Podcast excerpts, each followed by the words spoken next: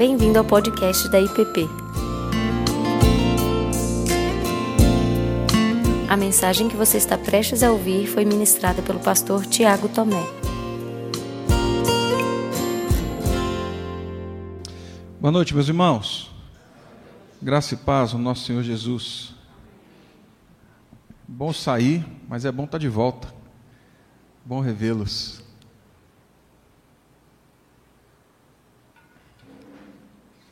Passamos alguns dias em descanso, férias. Algumas pessoas falam assim: descansou? Falam, a gente cansou diferente. Que ficar com família é cansar diferente. Mas é bom, é muito bom, sempre muito bom. Né? E, e não adianta, né? ao longo desse tempo de férias, é, a gente sempre recebe notícia, informação, é, as pessoas sempre mandam alguma reportagem, alguma coisa que acabou de sair, e é inevitável né, é, você acabar não lendo uma coisa ou outra. E dentro dessas informações recebidas, uma delas fazia uma crítica dura, severa, assim, à igreja. A igreja, a isso daqui que nós estamos. Aquilo, aquilo que nós estamos vendo agora aqui, sabe? Esse povo reunido debaixo do mesmo teto, numa casa de oração, pode ser embaixo de uma mangueira, mas a igreja, né?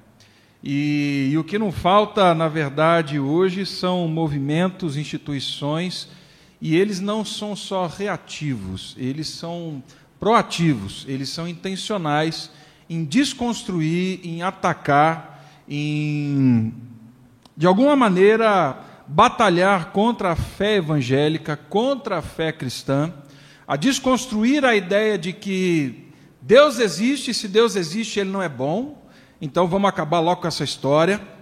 E, e por fim, a igreja. Uma dessas pessoas, e eu cito aqui talvez porque seja um dos mais conhecidos, um desses que não atacou a igreja diretamente, mas escreveu tentando desconstruir a fé e falando da inexistência de Deus, é o Richard Dawkins, né? Naquele livro dele, o Deus um delírio, esse biólogo britânico, ele de alguma maneira tenta argumentar a inexistência de Deus. Ele faz apologia ao ateísmo, e ao longo do livro ele vai falando do mal que a religião faz, e não só da religião, mas assim, ligada à religião, à igreja, e isso, todo tipo de igreja, ao mal que ela traz para a sociedade, a igreja em si. E ali no livro ele fala né, e argumenta sobre como isso faz mal. Ele cita guerras, ignorância, intolerância. Então, esse ícone do ateísmo, na verdade, tocou diretamente a fé cristã e, e a igreja, a igreja evangélica, a igreja de Cristo. Para não ficar fazendo aqui a propaganda reversa, né? Fala assim, bom, agora eu vou ler o, o, Richard Dawkins. Você pode ler, mas deixa eu falar de um outro também, do Alistair McGrath. Logo em seguida, também formado em Oxford, né, ele escreveu um livro, e o título do livro é O Delírio de Dawkins. Ele é um pós-doutorado em biofísica molecular pela Universidade de, de Oxford, é colega de Dawkins, e ele não argumenta sobre o ateísmo, mas o que ele fala, na verdade, e ele escreve, a perplexidade dele da guinada, e é assim que ele fala, da guinada irracional do seu amigo, de ser tão inconsistente nos seus argumentos e tão intolerante naquilo que ele estava propondo. A gente podia ficar só nesse tempo, nessa realidade, né, externa, nessas brigas maiores de senhores de Oxford, mas a verdade não é essa, né? Nós temos também aquilo que é conhecido aí como Friendly Fire. Na década de 60, na, na Guerra do Vietnã, os soldados americanos cunharam esse título para aqueles que estavam no campo de batalha e por falta de inteligência, de irracionalidade ou também pelo fogo da batalha, esses acabavam atirando nos seus próprios compatriotas, nos seus amigos. É o fogo amigo. O que não falta para a gente na realidade da igreja não é só a gente batendo de fora, é, é tiro de dentro. E não é bala perdida, não, gente. É tiro que vem certo. E alguns deles com críticas acirradas, com críticas duras, algumas delas injustas, algumas delas inverídicas. É, mas o, o, que não falta para a gente é isso, é essa realidade de uma, uma tentativa de desconstrução da própria igreja. E eu não quero ser aqui acrítico dizendo que a igreja não existe, não existe nada na igreja que não deva ser avaliado, criticado, conversado, senão eu teria que colocar o próprio Jesus Cristo em juízo. Lá em Apocalipse 1, 2 e 3, ele faz uma crítica dura à igreja, e aquilo serve para a gente. Nós temos muitas aberrações, e para você ter certeza disso, eu, como pastor, hoje, quando eu falo que sou pastor e quando eu falo da nossa igreja, eu passo um bom tempo para algumas pessoas explicando o que eu não sou e o que a nossa igreja não é, para eles entenderem o que nós somos. O cenário é caótico, o cenário é triste. Um desses colegas, uma vez no jiu-jitsu, na beira do tatame, terminando, ele falou assim: Tiago, o que você faz? Eu falei: Eu sou pastor. Aí ele falou: Ah, tá. Você ganha por cabeça. Aí eu parei e falei assim: não, acho que você está me confundindo. Falei, mas não é assim? Aí a conversa seguiu, né?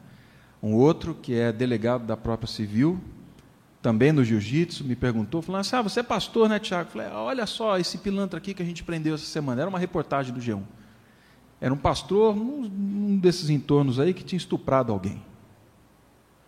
E aí eu falei assim: você está me confundindo com isso?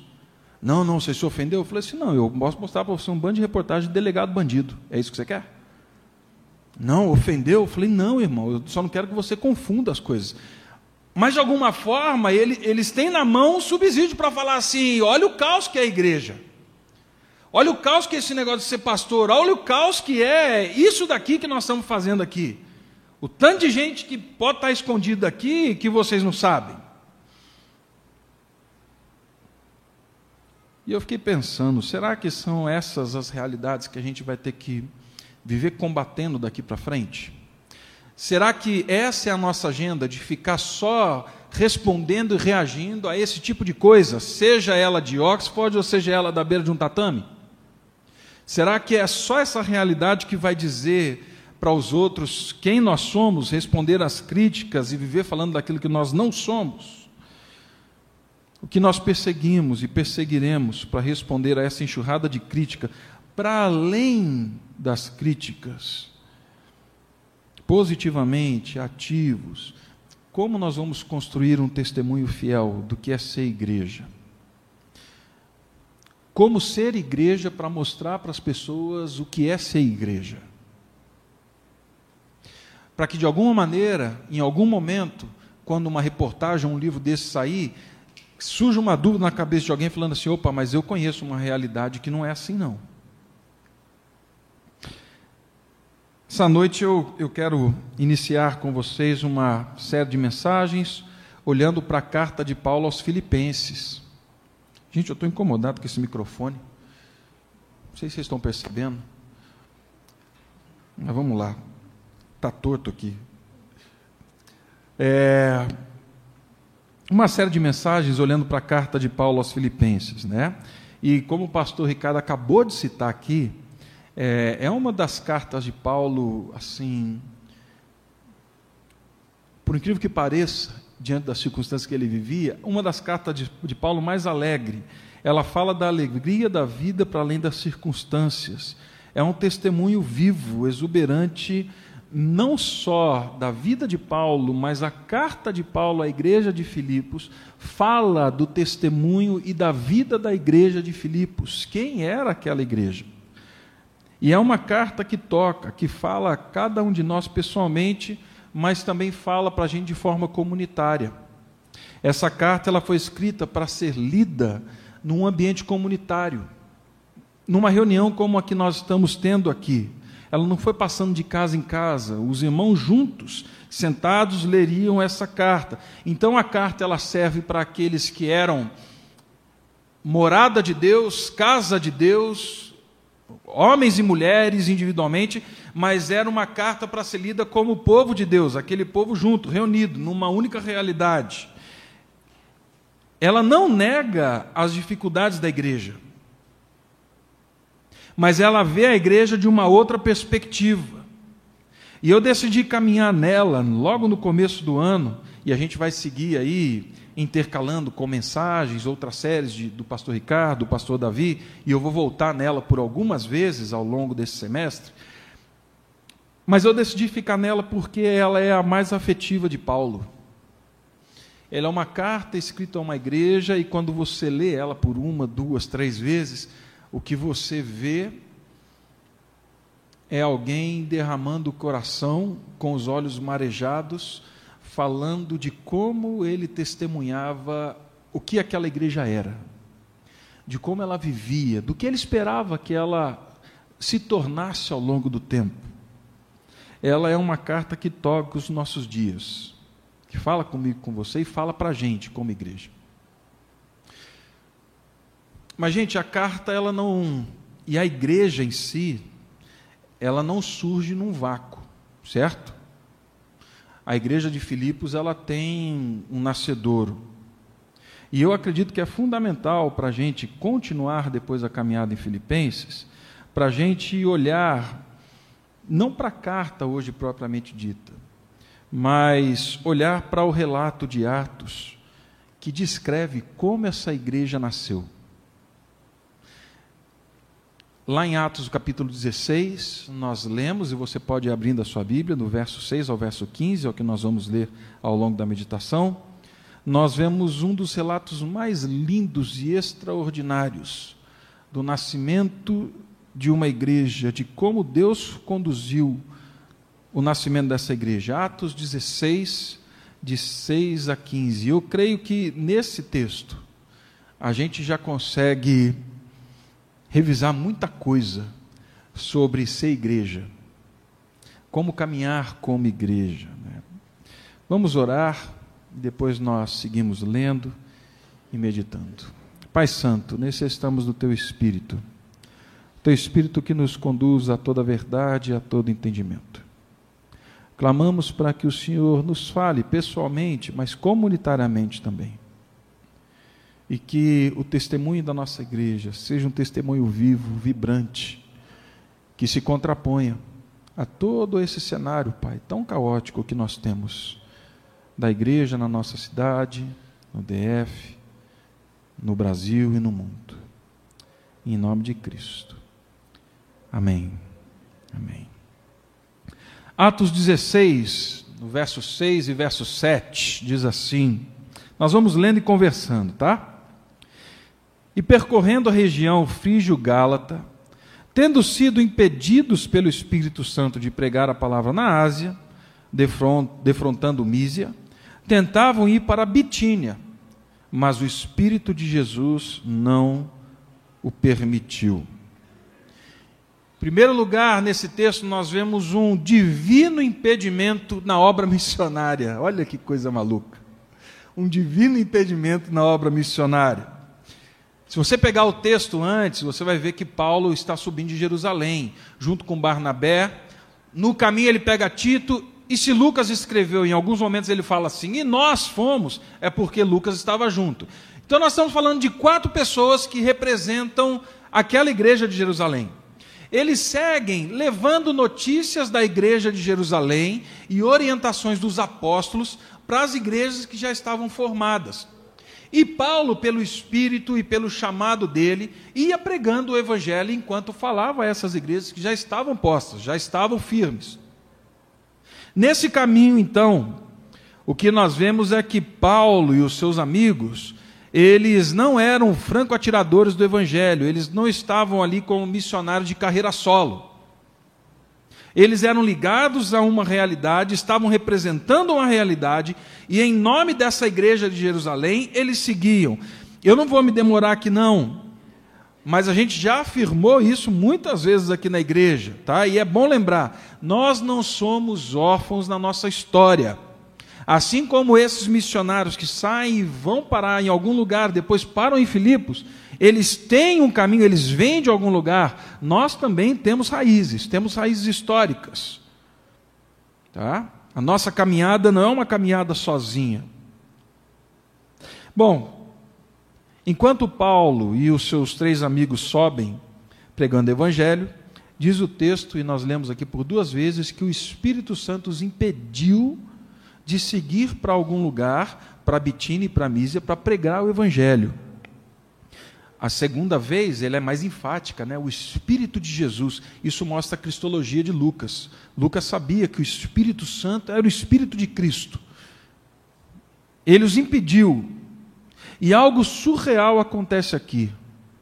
A plantação da igreja de Filipos, que é a primeira igreja na Europa, ela começa com um soberano impedimento do Espírito, que revela para aqueles irmãos que eles não deveriam ir para a Ásia e deveriam ir para a Europa. O Espírito Santo conduzindo, impedindo, levando esses homens para a Europa para pregar o Evangelho na Europa, de forma muito contundente. O que nós vemos aqui é que Deus está dizendo para Paulo e para aqueles outros irmãos: Eu tenho os meus planos, eu tenho os meus caminhos, e eu quero sim que vocês andem pelos meus caminhos, porque eu tenho, tem gente que eu amo. Não só no lugar que você acha que tem gente que eu amo, mas lugares que eu sei que tem gente. E gente que eu amo.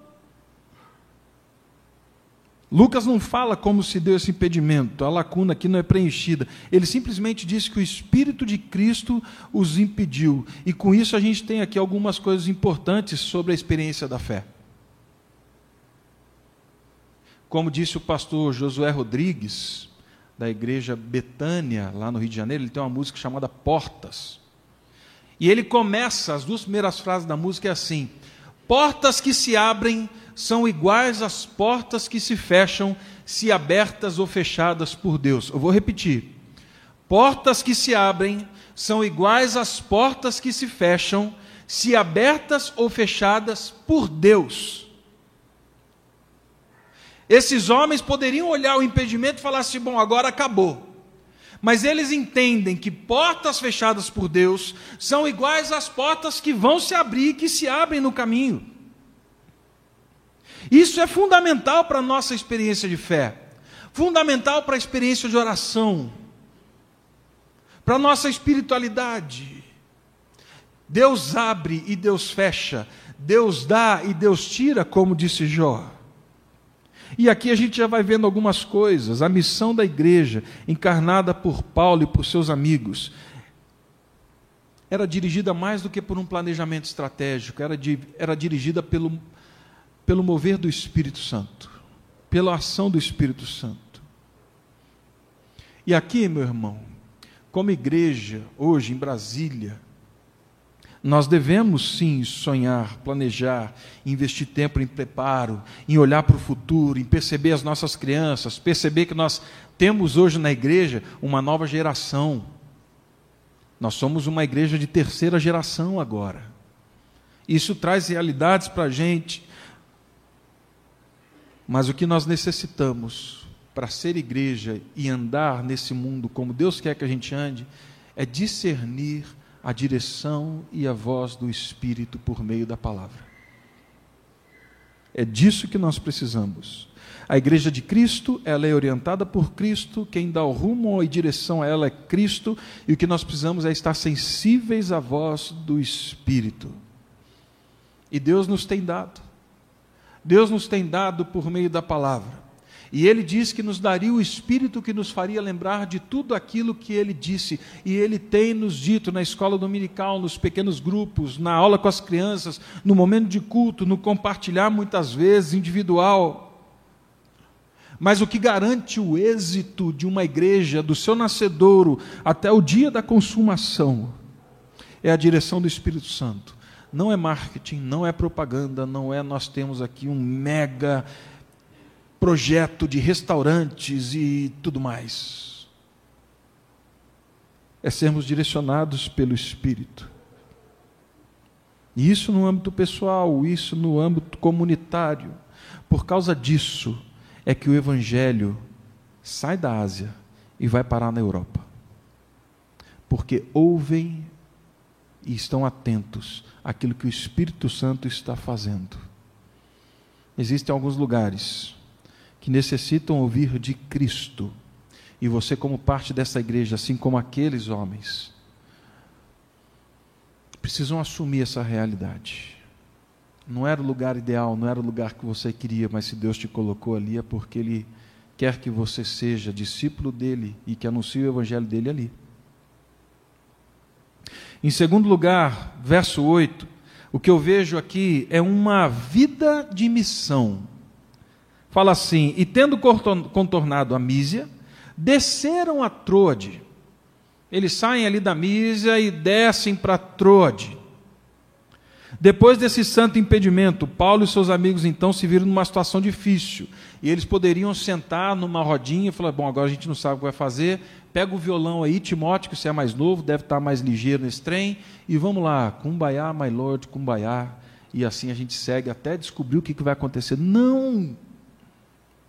Fechou essa porta, fechou essa, a gente não vai conseguir contornar para Bitine, e aí? A gente continua caminhando, andando e falando do Evangelho.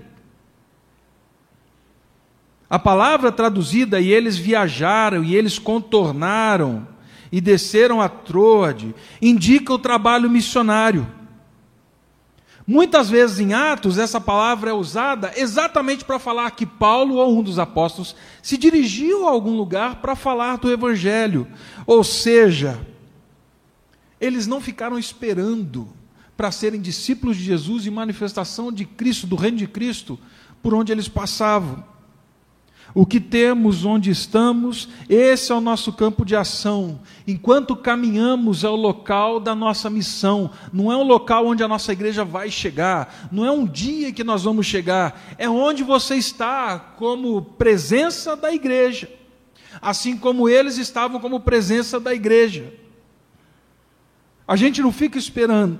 No caminho a gente obedece, no caminho a gente testemunha, no caminho a gente sinaliza Cristo. Nós temos um objetivo, o objetivo é Cristo. Então, meu irmão, se você vive sofrendo porque nunca recebeu um comissionamento divino para pregar, saiba que o seu caminho é o seu comissionamento para pregar. Onde você está, com as pessoas que você vive, o seu ciclo de relacionamentos, o local onde você trabalha, onde você estuda, é ali o seu campo. Paulo segue pregando, ele não espera, ele segue anunciando.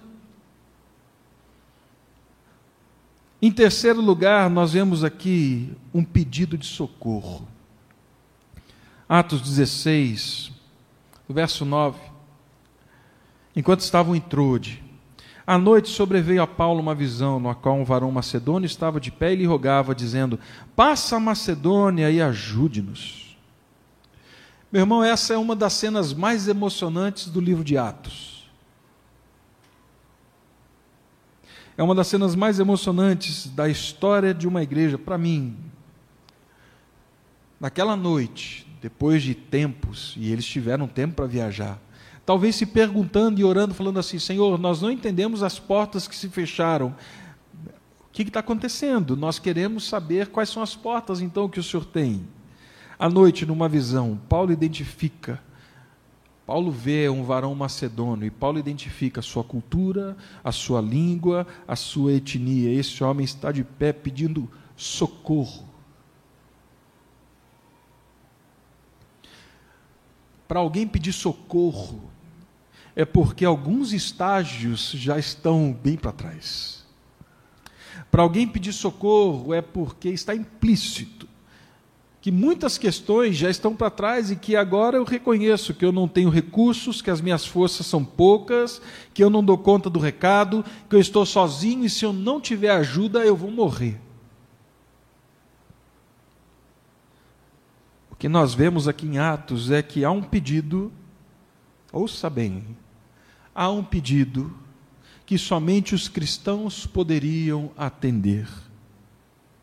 A visão daquele homem macedônio não foi dado para Roma, não foi dado para os governantes. A visão daquele homem macedônio foi dado para aquele grupo daquela igreja em Jerusalém, falando assim: passa e socorre-nos, meu irmão. Existem demandas, existem realidades, existem circunstâncias que só a igreja de Cristo pode resolver, que só a igreja de Cristo pode responder. Existem realidades na vida das pessoas que só a igreja de Cristo pode dar sentido. Quando nós vemos isso, nós vemos que é Deus iniciando o trabalho da redenção na vida de Filipos. Deus revela como quem quer que eles entendam as necessidades daqueles que moram na Macedônia e em Filipos. Mas tem algo aqui que se assemelha muito à nossa realidade. Filipos é uma colônia romana, uma das principais colônias romanas. Ela não é capital. Ela é uma cidade portuária, ela fica numa das pontas da Via Ignátia, então via de comércio. A Filipos é uma colônia romana de veteranos e soldados veteranos romanos. Então, eles foram para lá, eles receberam terras de Roma, e Filipos dava mais ainda. Eles davam para aqueles romanos que moravam em Filipos isenção de impostos, reconhecendo o trabalho deles por Roma. Filipos era uma cidade de gente bem-sucedida. Filipos era uma cidade de gente que estava com a vida estabilizada. Às vezes, nós olhamos para as nossas realidades e pensamos como talvez Paulo pudesse ter pensado. O que, que eles precisam?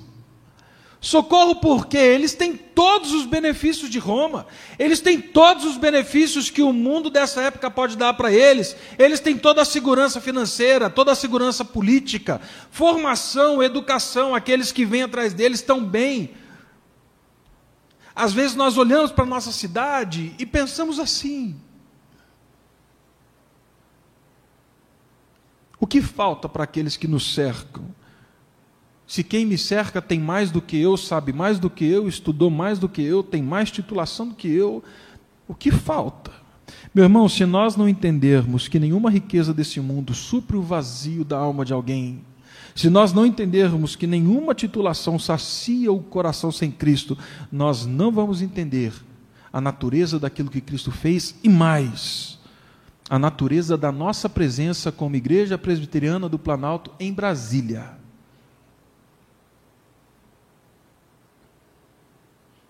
Nós não vamos entender, enquanto nós acharmos que os valores desse mundo é o que dão sentido à vida das pessoas. Aquele varão macedônio está de pé falando: socorro, ajude-nos. Em quinto e penúltimo lugar, nós temos uma santa resposta diante desse pedido de socorro. Verso 10.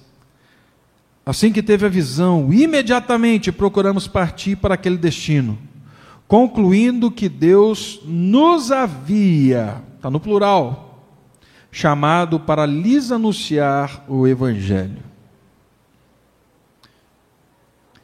Assim que Paulo conta da sua visão para os seus amigos, para aquele grupo que representa a igreja, eles discernem e partem juntos para aquela missão. É algo comunitário. Paulo se junta aos seus, ele partilha do seu sonho e na comunhão dos santos eles vão discernir. Nós entendemos que era que era para a gente ir mesmo, que era para a gente seguir. E aí, meu irmão, Paulo e os amigos só podem chegar na Macedônia se eles atravessarem o mar se eles transporem algumas realidades, um mundo. Nós estamos falando agora do Oriente para o Ocidente. Nós estamos falando da Europa.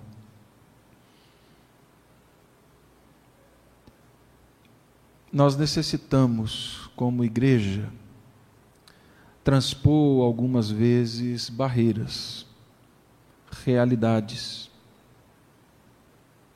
Nós precisamos transpor algumas realidades dentro de casa, no trabalho, no colégio, para cumprir a missão que Deus nos deu como igreja. Isso é um convite, isso é um chamado.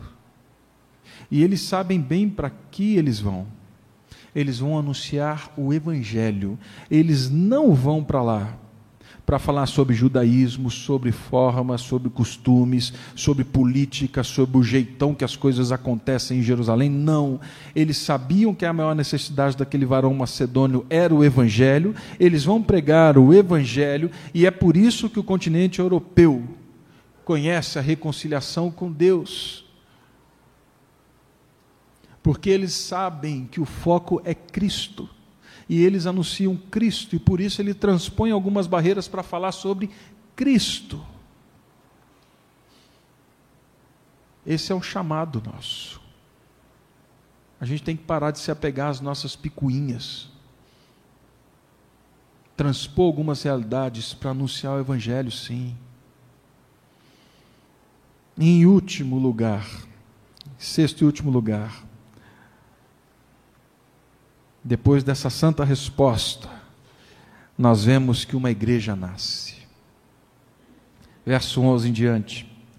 Tendo, pois, navegado de Troade, seguimos em, dire... em direitura a Samotrácia, e no dia seguinte a Neápolis, e dali Filipos, cidade da Macedônia, primeira do distrito e colônia.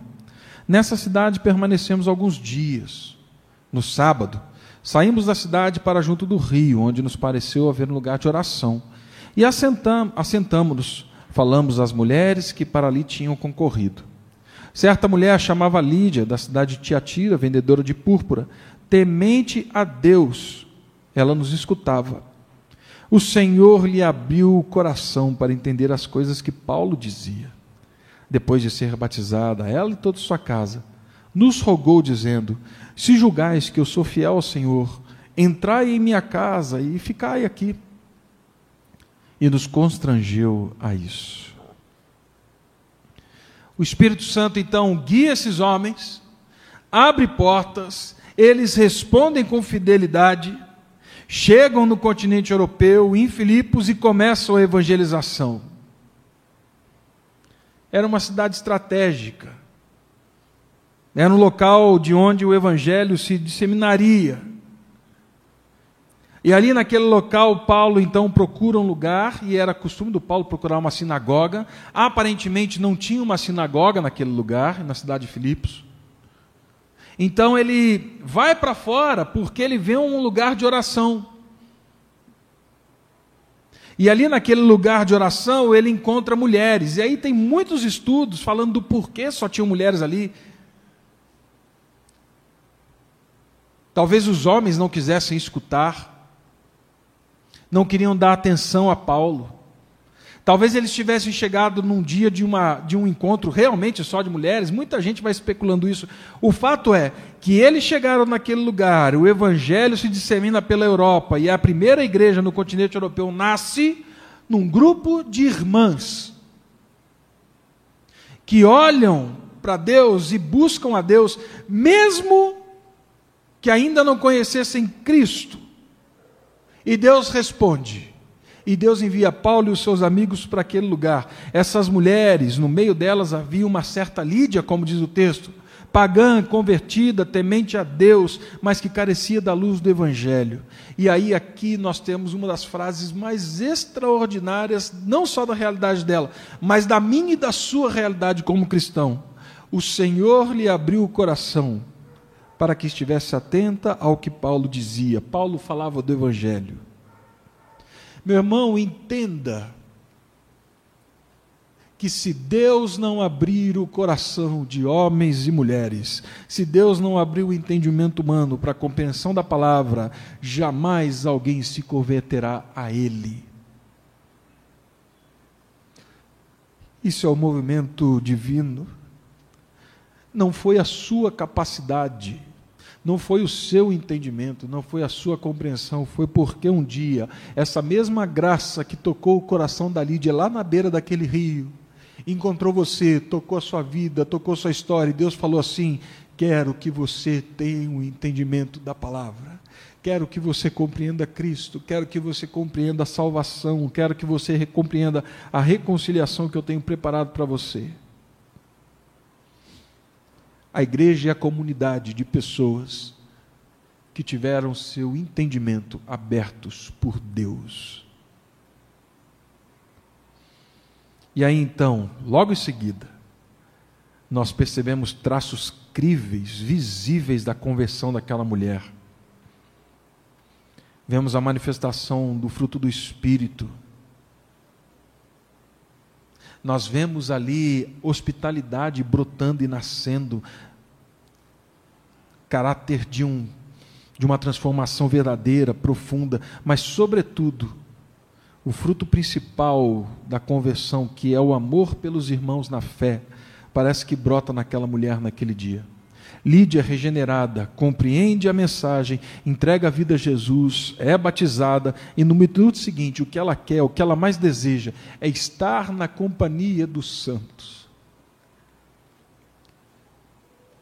Isso deveria ser motivo de louvor e gratidão para a gente, mas hoje parece que a gente não quer viver com os santos.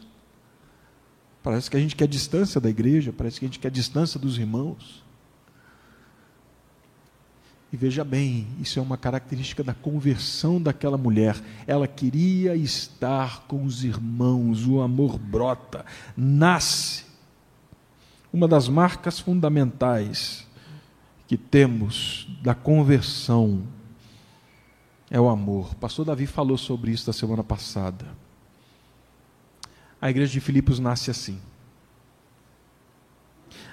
A igreja da qual nós vamos ver algumas características dela na semana que vem, nos próximos domingos, ela, ela nasce desse jeito. Guiado pelo Espírito, respondendo em obediência a Deus, transpondo barreiras, anunciando o Evangelho. Assim, meu irmão, como igreja e pessoalmente, temos dupla responsabilidade. Primeiro delas, como Paulo e seus amigos, ensinarmos os crentes e a igreja, a congregação, mas proclamar o Evangelho de Cristo aos que não conhecem ainda. A presença da IPP aqui não é só para alimentar irmãos e irmãs que precisam. Isso é um trabalho justo, isso é um trabalho cristão, isso é um trabalho santo, mas também para proclamar a virtude daquele que nos chamou das trevas para a luz, Cristo, a essa cidade.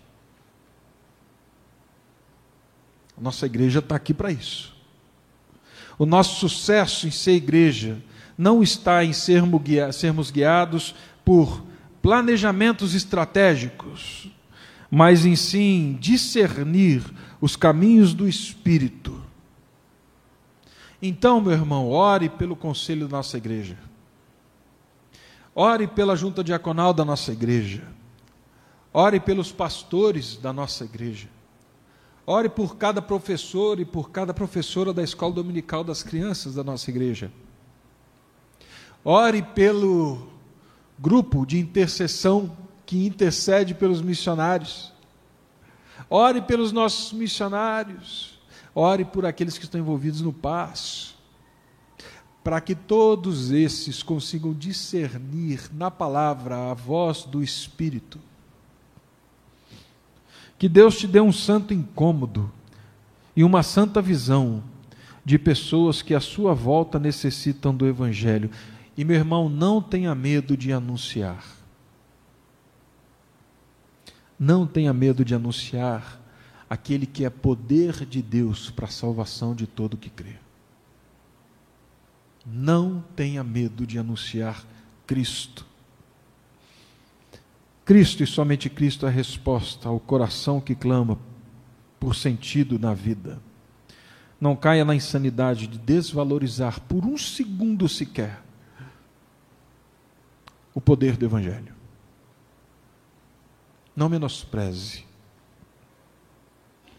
Por fim, nisso, todos conhecerão que sois meus discípulos, se amardes uns aos outros. João 13, 35, se eu não me engano. Jesus Cristo falando. Não permita que aquilo que quer dizer para a gente que isso daqui é um mal necessário tenha razão. Que a nossa igreja seja uma comunidade onde esse santo amor, que a nossa igreja seja essa comunidade em que o santo amor seja vivido, que ele sobeje e alimente aqueles famintos que por aqui chegarem, mas que encontrem aqui frutos de real conversão, como foi naquele dia, quando aquela igreja começou. Pai Santo, necessitamos da tua misericórdia e da tua graça. Os dias não são fáceis e as circunstâncias muitas vezes desfavorecem o ser igreja. Mas, Pai Santo, sabemos que estamos aqui porque o Senhor nos trouxe até aqui. E queremos olhar para a tua palavra e discernir nela como ser igreja, para nos contrapormos a essa realidade, a essas acusações. Pai, eu peço que o Senhor guie a IPP por meio da palavra e do Espírito, que o Senhor nos dê discernimento. Clamo para que o Senhor nos dê intrepidez de enquanto caminhamos, cada um de nós, de anunciar o Evangelho, de falar do teu amor, de falar da reconciliação por meio da cruz. Dê-nos, Pai Santo, visão atenta, para percebermos aqueles que estão à nossa volta e que clamam socorro, ajude. Que seja o Senhor, que seja o Senhor a se mostrar e se revelar a estes. E dê-nos amor, Pai, amor comunitário, amor verdadeiro, real. Que a nossa igreja não seja um clube, que seja uma comunidade de gente que teve seus olhos, mente e coração abertos por Ti para entender Cristo, que seja uma comunidade que vive em amor porque foi alcançada pelo amor que existe em Ti. Abençoa-nos, Pai. Em nome de Cristo Jesus. Vamos ficar em pé para receber a benção? E que a graça do nosso Senhor e Salvador Jesus Cristo, o amor de Deus, o nosso Pai, a comunhão, as bênçãos e o consolo do Espírito Santo, seja sobre ti, meu irmão, hoje e para todo sempre. Amém. Amém. Você acabou de ouvir o podcast da IPP. Para saber mais, acesse nossa página em www.ippdf.com.br.